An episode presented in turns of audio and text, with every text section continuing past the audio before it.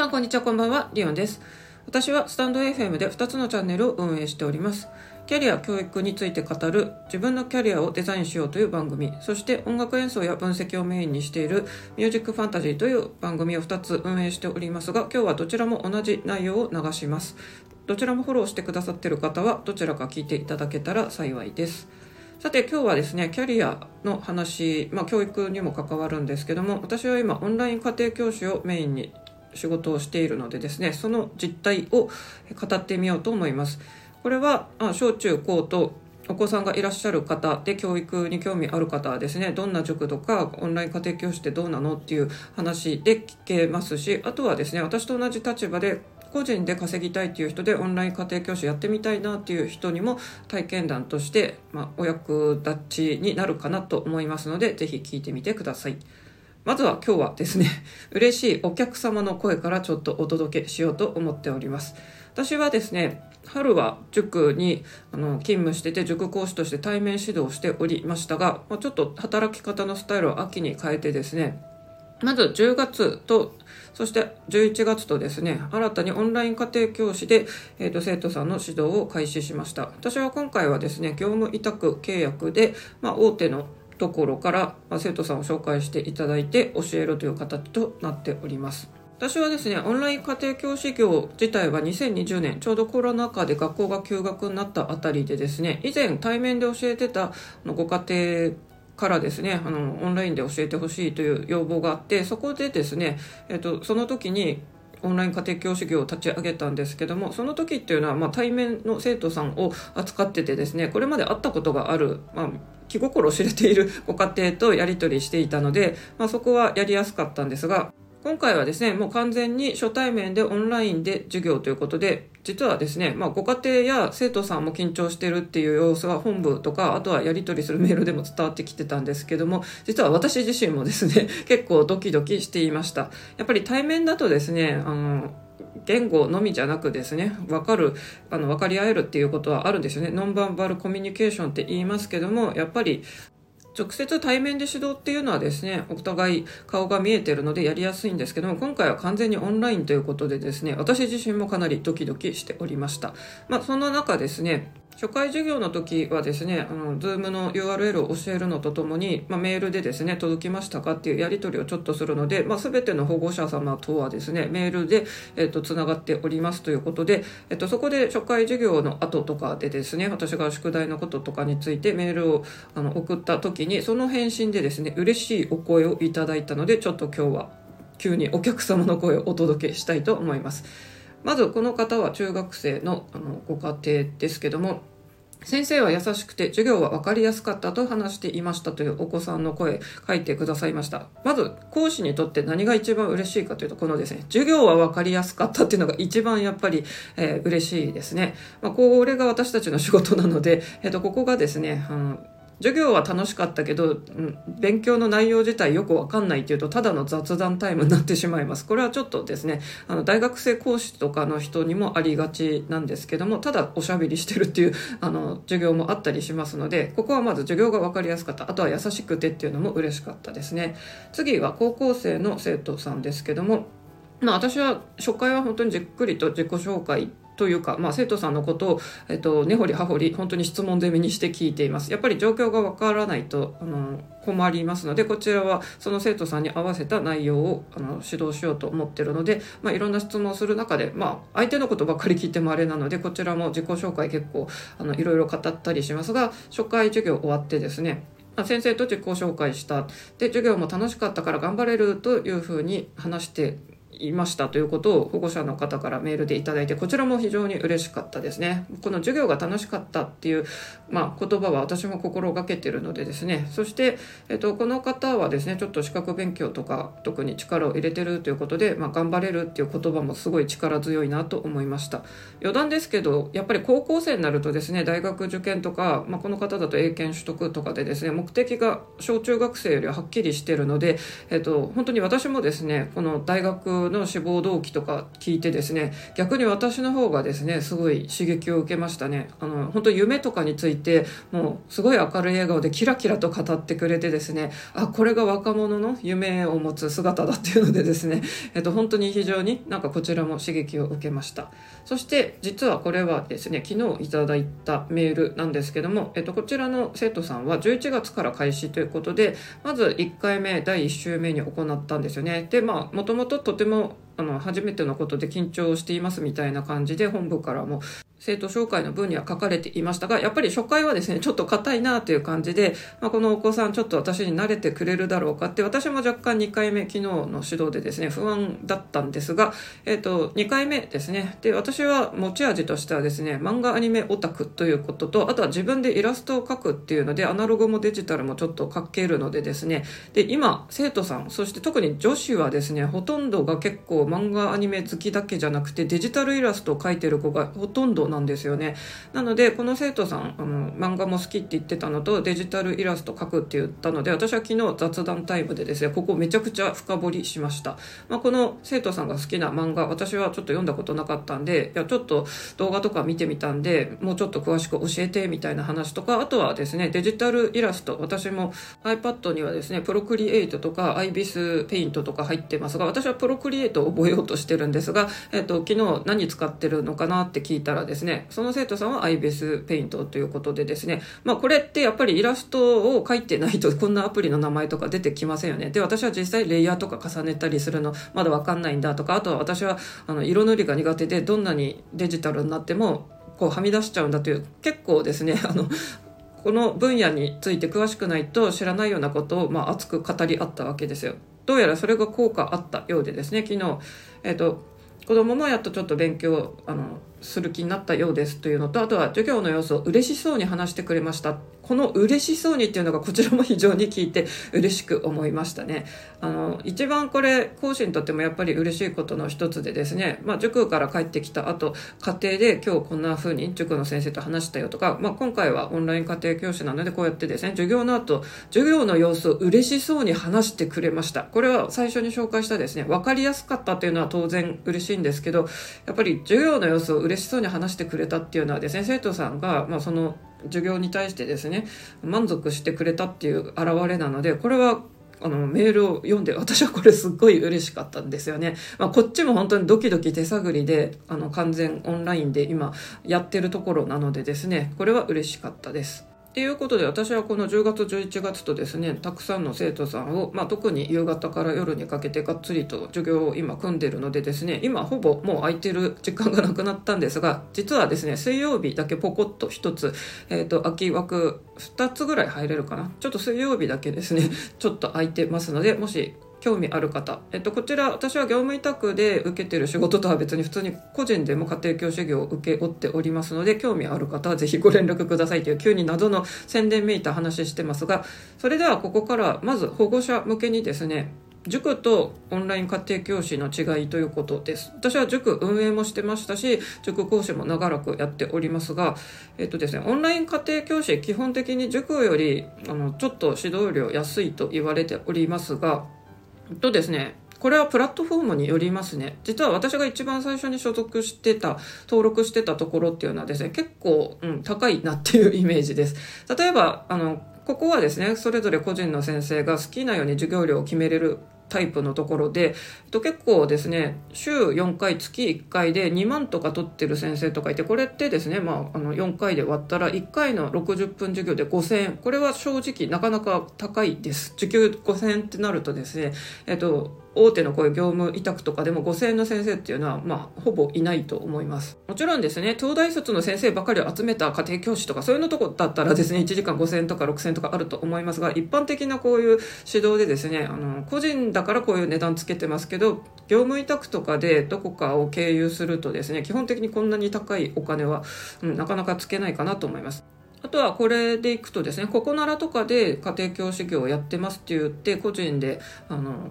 お客さんを取ってる方々も結構高い金額で教えてるかなってイメージですね。で、逆にですね、この大手塾とかから派生したオンライン家庭教師業とかっていうのはもうちょっと授業料は安いですね。そしてですね、じゃあ実際対面の塾と私もどれぐらいこれ価格違うんだろうというのでちょっと比べてみました。例えば私が勤めたことがある某大手の、中学生同じようなですね、週1回コースだと、まあ、2万円以下になってるんですよね。なのでさっきの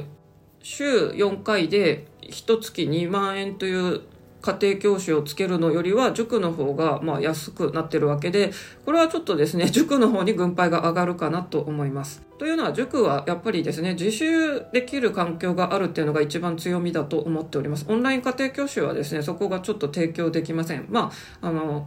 オンラインであの勉強つながってこの時間実習しようねみたいなところを設けてるプラットフォームはあるので、まあ、そういうのを利用すればいいですけどやっぱりなかなかですねオンラインだとちょっとサボったりとかあと画面オフにしてですね実際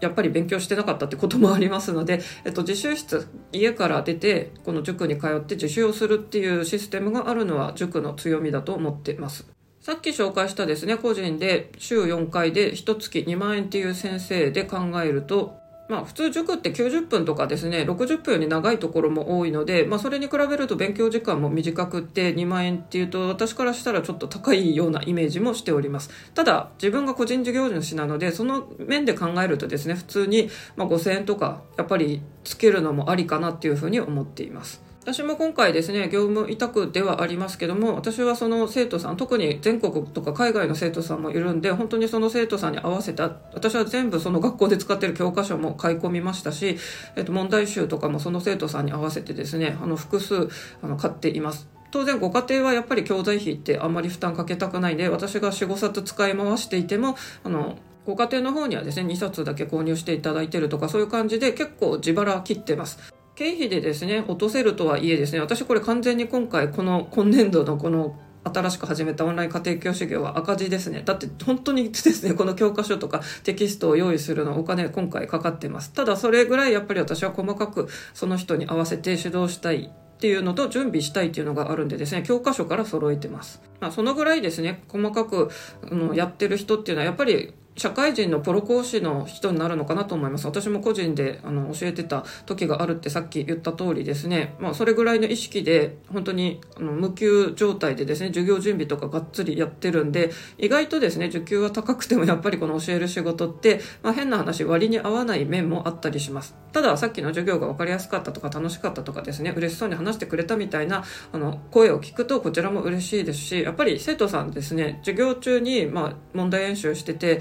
間違えると結構みんな大きいオーバーリアクションします。あってすっごいショックの顔をしてですね、本当に頭抱える生徒さんもいたりとかですね、あの、みんな間違えたら意外と、あの、結構ショックを受けたりしてるんですが、そこをですね、ここ間違ってるから、あの、ここ気をつけてねって言って、最後、授業の最後にはできるようになってるんですよ、みんな。そしたらやっぱりすごいですね、嬉しそうな顔したり、やったーとかなるんですよね。まあ、その姿、できなかったことができるっていうのを、まあ、見れる。私はその手助けができるっていうのがこの仕事のあの素敵なところだなと思っています。さてさっきはですね塾は自習室があるとこが強みだってありました。あとは例えばですね英検とかの会場に大きめの教室だとなったりとかですね、まあ、何かとやっぱり大きく塾というふうに開業してるとこっていうのはですね伝わってくる情報とかもありますのでそこは個人でやってる人よりはちょっと有利な面もあるかもしれません。ただ私はもちろん個人でやっててですね塾に負けないぐらい情報を取り入れたりとか逆に塾ができないような本当に細かいところまでサポートしてその穴を埋めようとしています。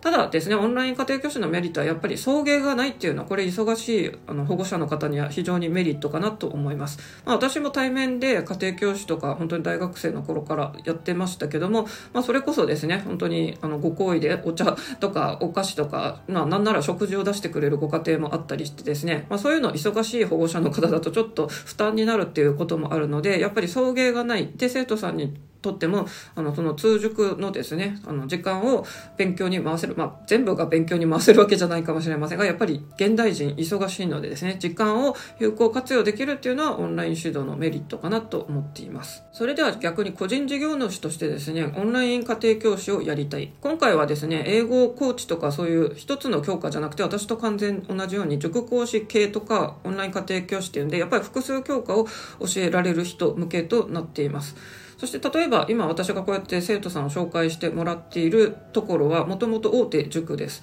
でオンライン家庭教師業の中でも大手だと思いますがさすがの集客の力あるなと言って私も本当にこれは感心してますね。私は個人でやってる時からですね。あとはあのちっちゃいプラットフォームに登録してる時から本当に集客難しいなって悩んでました。これがですね大手の有名なところに所属してみたらまあ本当にですね今日もさっきも案件紹介来てましたねというので、えっと、なかなかやっぱり集客力っていうのはこういう知名度あるところに所属してると大きいなというふうに思います。じゃあこういうとこにどうやって採用されるかですけども、えっと、今回私が所属しているとこっていうのは社会人はですね結構経験を問われてるので逆にどこかでやっぱり修行しとかないとですね、えっと、新人の人は多分あの書類選考で落ちると思いますし、まあ、書類選考受かっても実際のオンラインでのあの研修時に研修の前の指導っていうので面接がありますので、まあ、そこでしどろもどろしてたら多分落ちるかなと思います。ちなみにその時ですね面接って大学生社会人合わせて20人ぐらい受けてましたけど最終的に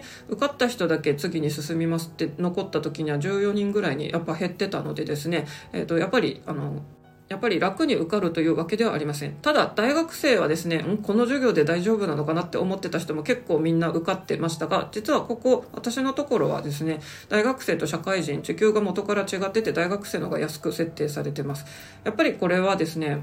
私はその大学生の指導とか環境を見て感じたんですが、私今回オンラインの、あの、環境がめっちゃ整ってんですよね。あの、パソコンからですね、本当に初画カメラからですね、あの、スペックいいものを使っているんで、やっぱり提供できるですね、授業の質っていうのは、断然大学生で iPad だけしかないとかですね、そういう指導に慣れてないっていう人よりは、環境的にいいものを届けられると思うんですよ。なので、ここはやっぱりですね、あの、家庭教師対面とかですね、塾講師だったら大学生講師でもいいんですけど、オンライン家庭教師はですね、プロの経験積んでる人の方が私はいいと思います。では、その他のプラットフォームを見てみると、私がさっき言ったですね、個人で値段を決めれるっていうところさっき紹介した例ですと1回60分で5000円かける4っていうので1月2万というレッスンとかも組むことができるとこ、えっと、そこはそれが魅力ではありますが、まあ、正直やっぱり集客力っていうのはまだ少ないかなと思って私も、えっと、登録半年か1年かしてましたが正直ですねあの生徒紹介あったの1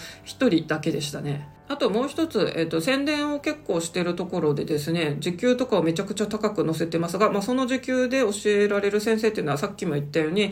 の東大卒の先生とか、あとはですね、医学部を出ている人が、まあ、家庭教をやるみたいな感じで、めちゃくちゃそういう有名大学卒とかじゃないとそんな時給にはならないなってで、ちょっと課題広告だなと思ってます。で、ここもそこまでですね、あの、案内来ませんが、たまにちらほら来ますが、正直ここですね、私がいつも応募してもなぜか毎回落ちて、一回もですね、私はここで指導をしたことはありません。そして今ですね、この大手でたくさん生徒さんを紹介してくれるところに所属してると、まあ時給自体がですね、今のところの方がいいのもあって、まあ私はそちらのちょっと派手に宣伝してるとこはもう、うん、もしかして登録やめようかなとも思ってますね。今言った私の3つの体験談っていうのはこれはもうオンライン家庭教師業と歌ってるところです。あとは私はカフェトークでですね、まあ、キャリア相談とかもやってますが、実はこの家庭教師業でも出してるんですが、家庭教師業の方は一回もリクエストが 来たことがありません。私はカフェトークは今はですね、キャリアの、えー、と相談でたまにこう案件が入るっていう感じですかね。なので結局個人でやるっていう時はですね、どこか塾で教えた経験とかを持っているとか、あとは個人で家庭教師で対面をやってたとかですね、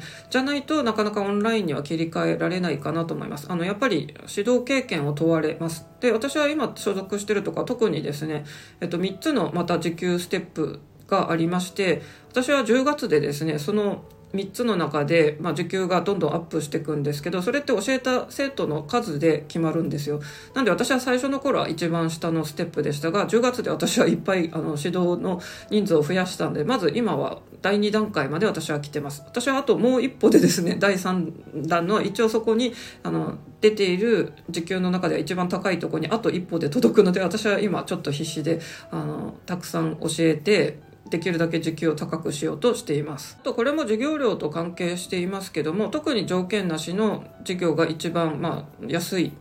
あの保護者からしたら安いもので次はですねあの経験数そういう何人教えたという経験数で、えっと、授業料がちょっとアップするで一番授業料が多分高いのはですねあの経験数プラス実績ですね例えば高校生で国立大学を目指す人なら、えっと、国公立大学のあの合格実績がある先生希望っていうとやっぱり少しお高くなります。まあ、ここ幸い私は国公立の合格者とか私立の合格者経験もあるのでですねここはあとは人数さえこなせば私もそこの一番上のとこまでいけるなっていう感じなんで逆を言うとですね合格実績がないとやっぱりここまであの最高受給まではいかないということなのでオンライン家庭教師でプラットフォームを利用する場合はですねやっぱり近所の塾とかでまずは修行する必要があります。で私のように塾講師とかをやっててもですね個人でオンライン家庭教師始めますって実際2020年からあの本当に少し授業を広げようとしましたが本当に集客苦労しました。正直まあ失敗しましたっていう感じなので、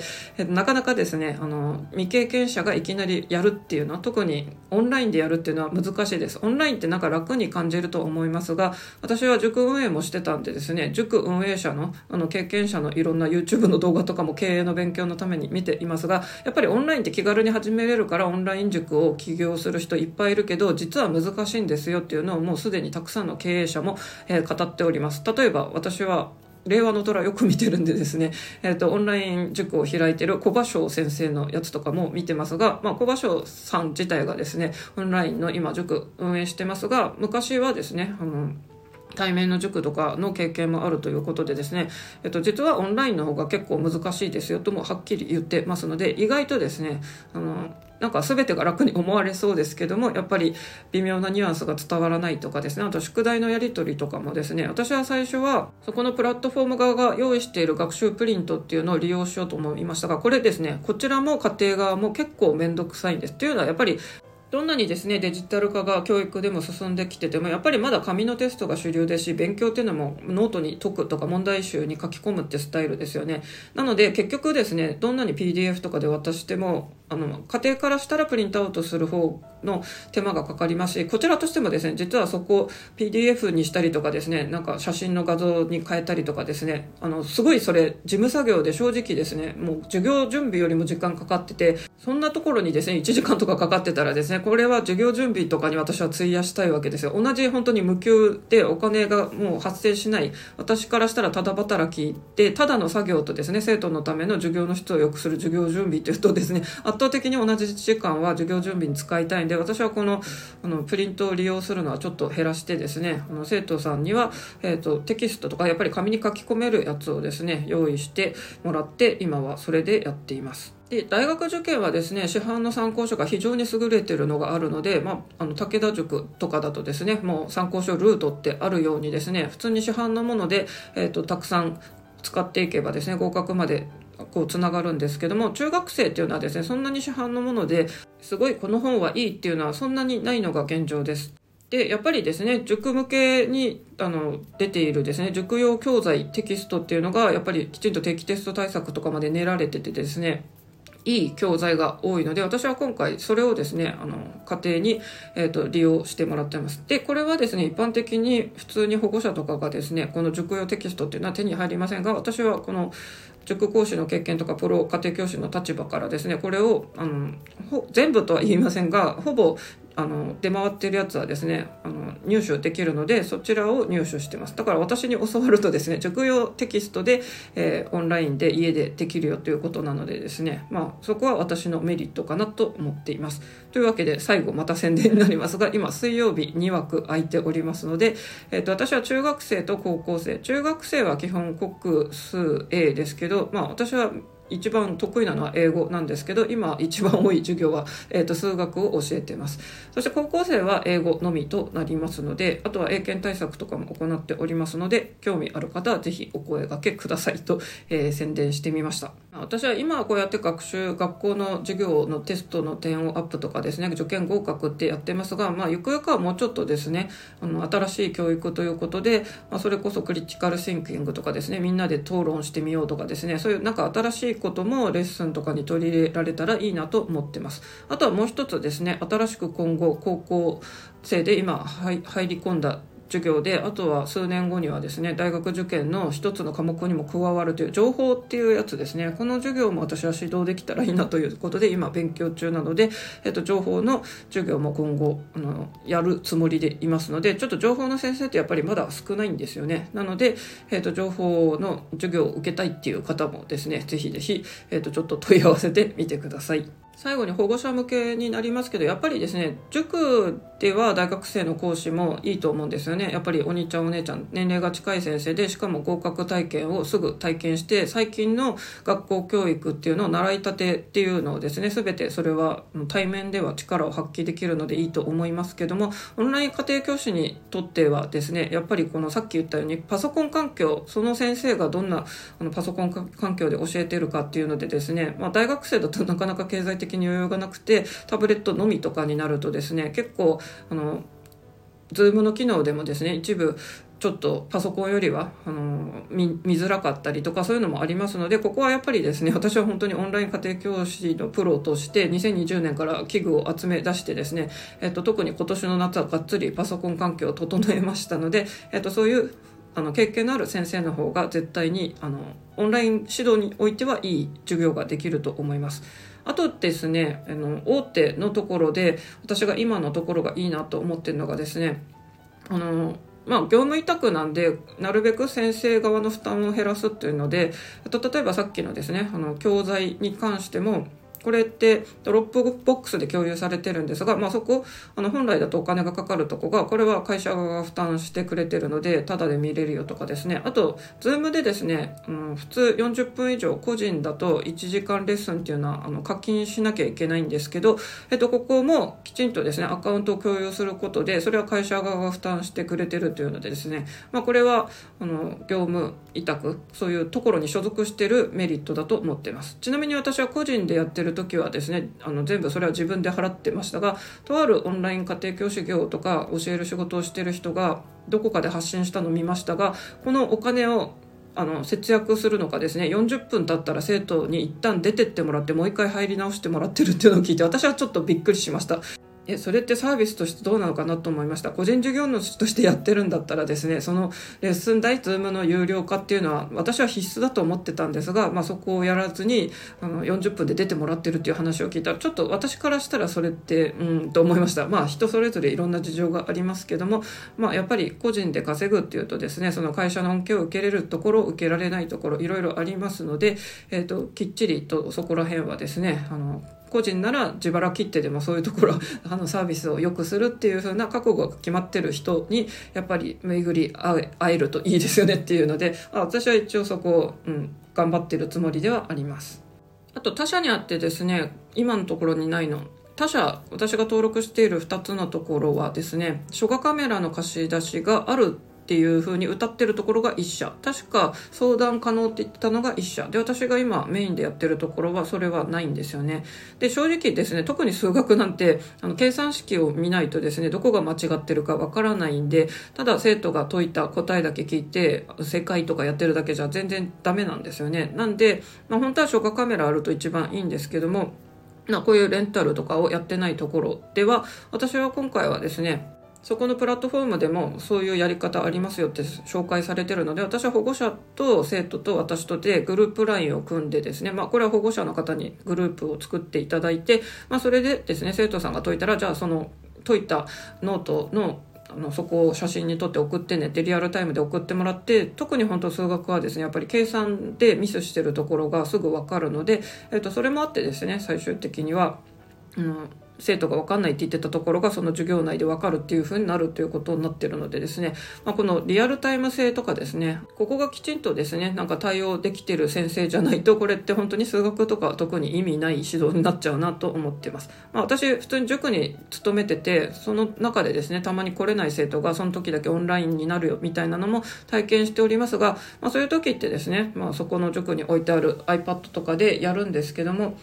まあ、これ全然まだルールが決まってなくてですね画面真っ暗のまま授業を受けてたりとかですね。あとはそのリアルタイム性をあの担保するようなものがないっていうのでここら辺はちょっと片手間でオンラインレッスンやってんなっていうイメージがあったりしました。今言ったですね画面真っ暗ですけど基本的にですね私の所属してるところもあとカフェトークとかもそうですけど基本ですねカメラはオンにしてくださいっていう風に決まってます。で私もカフェトークもはっきりあのカメラはオンじゃないとあの授業しませんってやってますし今のところもそうやってカメラオンオンって決まってるんで基本的にオンですけどたまにですねやっぱりあの不登校生徒さんとかがあのこの生徒さんは画面オフですみたいな感じで案件紹介来ますが私はその画面オフの人はちょっと教えにくいので正直そういう生徒さんは、えー、今は受けておりません。事情があるのはわかるんですけどやっぱりオンラインなのでですね本当にこちらも教える時に生徒さんの様子が見えないと非常にやりにくいんですよね実際にですね分かったのか納得できているのかっていうのも分かりませんさっき言ったようなですね最初緊張していて1回目は結構お互い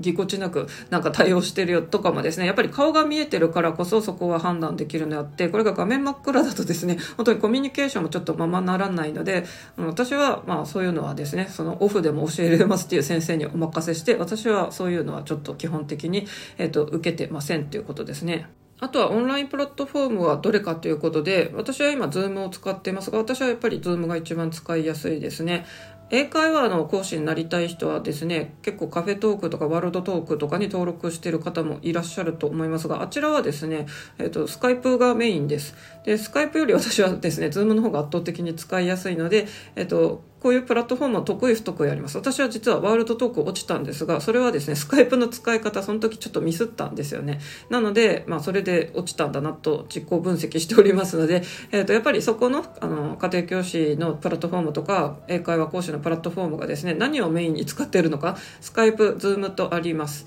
私は昔はですね、あの ICT 支援してたこともあって、Google フォーム使ってどうにかならないかなと思ってですね、Google フォーム有料のやつを利用して、えっ、ー、と、Google フォーム、Google Meets を使おうと思ってた時期もありますが、まあこれはちょっとですね、やっぱりなかなか、あの、Google Meets っていうのはほとんど学校のそのやり取りに向いてるっていうことなのでですね、Google for Education っていうのがあるんで、そちらは学校用なんですよね。あの、なので私は今は Zoom メインでやっておりますというので、まあここら辺のオンラインのレッスンではいろいろありますよといういうことで、今日は保護者向け個人事業主向けというどちらの立場からもですね結構赤裸々に、えー、オンライン家庭教師の、えーと、現状をですね本当に実際の値段も交えてですね赤裸々に語っていきました。お役に立てると幸いです。正直これなかなか有料級の話だと思いますよということでですね。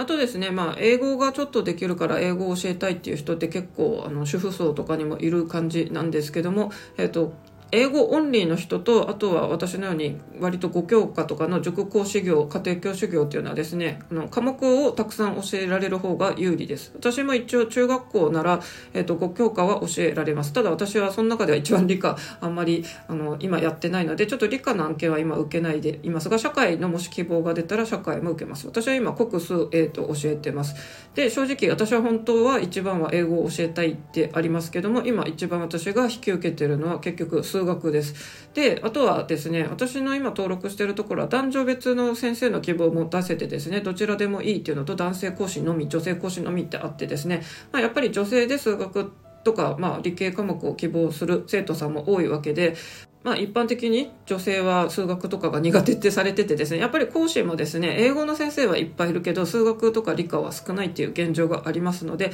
えっと、塾講師とか家庭教師業を目指している人はやっぱり複数科目を教えられる方がいいですよということで、私もこれ一時期英語のみに絞ってた時はですね、やっぱり案件が来ない時がありました。私今回は数学とかもきちんと、あの、募集してますってやってるから数学の案件も受けられるということですね。あ当然いろんな学年でですね、いろんな学校のやつで数学っていうのでもですね、私は授業準備が結構大変です。英語のみと比べたらめちゃくちゃ大変になりますけども、まあそれでも仕事の幅が広がってるっていうのもあります。あとは私は国語はあんまり、あの、教えたことは高校生も中学生もあるんですけど、実はあの3つの国数 A の中ではですね、一番国語ちょっと教えるの難しいなと思ってますが、今また教えてたりしますので、えっ、ー、と、そういうふうにですね、あの幅を広げていくっていうのも必要です。あ英語専門ってなるとですね本当にあのツイッター X の英語垢と呼ばれる人たちのようにですねもうきら星のように、えっと、資格全部ですねトイック満点英検1級検定ガイドも持ってますとかですね海外勤務何年してました帰国子女ですっていうもうすごい人たちがいすぎてですねやっぱり英語専門っていうともう深掘りしていくしかなくなるのでそうやって資格とかでもう武装するしかなくなるんですけど逆にですね学生にメインで教えるようなですねあの場合はやっぱりあの専門性よりですね幅広く教えれるっていう方が、えーと、いいと思いますので、えーとそこら辺もですね家庭教師業とか興味ある人はちょっと勉強してみてください。私はですね高校生は英語のみ。昔はちょっと国語も全部原告から古文漢文もやってたんですが、まあ、高校生教えるとして増やすとしても現代文のみかなってやつでですねあとは小論文対策ぐらいかなっていうのでちょっと高校生がですねもっといろんな科目を教えられたらもっとたくさん案件受けられるのになと思ってます。なのでさっきも言いましたけど女性だったら特に本当に理系科目ですね。あの理科とかあと数1数2とかですねそういうのを教えられる先生っていうのは結構重宝されると思います。あと私は高校の時はですね、結構世界史は得点取れてたんですが、正直世界史はもうですね、忘れているっていうのが現状なので、まあ、これを人に教えるっていう風になるとかなりちょっと授業準備しないと厳しいのがあるのでですね、まあ、そういうのも含めて、まあ、特に高校生だったら本当にたくさんいろんな科目を教えられる先生の方が、ま、有利になりますということです。なので同じですね、まあ、私も英語講師とも名乗ってますしあの児童英語からいろんな英語の指導はしてきましたけども私はそれ専門ではないのでですねまたちょっと英語専門のコーチングしてますとか英語コーチですって名乗っている方とはまたちょっと違うような気もしております。とさっき言ったようにですねあの媒体も違うと思います。その英語講師だったらやっぱりさっき言ったようにカフェトークとかワールドトークとかそういうところでプラットフォーム登録っていうのがあると思いますし家庭教師業ならもうオンライン家庭教師で歌ってるプラットフォーム複数ありますので、まあ、そちらに登録するっていうこととなります。と本当に長くなってしまったのでこれで終わりにしようと思います。自分のキャリアを好きにデザインしよう。Let's think myself ということであの皆さんお子さんだけじゃなくですね大人の方もクリティカルシンキング日々やっていきましょう。そして私は音楽チャンネルではいつもですねあのハバーファンということで楽しくということでやってますが私の授業のもともやっぱり楽しくっていうので、えっと、特に漫画とかアニメの話とかディープにしててですね楽しいという感想もいただいておりますということなので、まあ、私は今ちょっとですねこの10月11月から始まった結構たくさんの生徒さんのですね、まあ、一人一人本当に全員違うのででですね、そこの指導を頑張っているところです。皆さんも体調に気をつけて頑張っていきましょう。それではまた。